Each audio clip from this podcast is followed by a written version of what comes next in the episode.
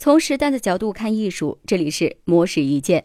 秋山木工是日本皇家指定家具特工厂家，虽然全场只有三十四个人，但是年收入却超过了十一亿日元。除了惊人的业绩之外，秋山木工还拥有着严格的人才培养制度。被秋山学校录取的学徒，无论男女，一律要留光头，只允许使用书信联系他人，只能在盂兰盆节和正月放假外出等等。而制定这些规则的，正是秋山木工的创始人秋山立辉。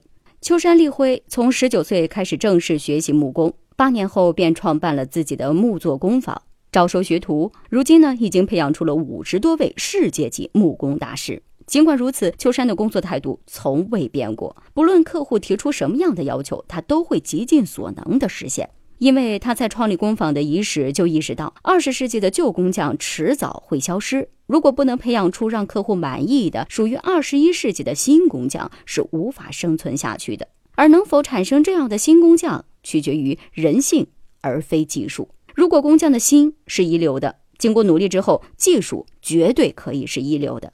为了培养一流的匠人，秋山制定了八年育人制度。每个进入秋山木工的学徒都要经过一年见习、四年学徒、三年工匠的学习过程。只有完全具备一流匠人的所有素质之后，才算是合格毕业。而学成之后的木匠需要离开秋山木工，独立发展。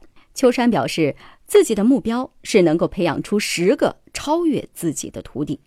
他所做的只不过是用八年时间培养学徒，慢慢的教他们为人之道。因为成为一流的人之后，才能成为一流的工匠。有了德行和精神，才能走得更远、更高。以上内容由魔石一见整理，希望能对您有所启发。魔石一见每晚九点准时更新。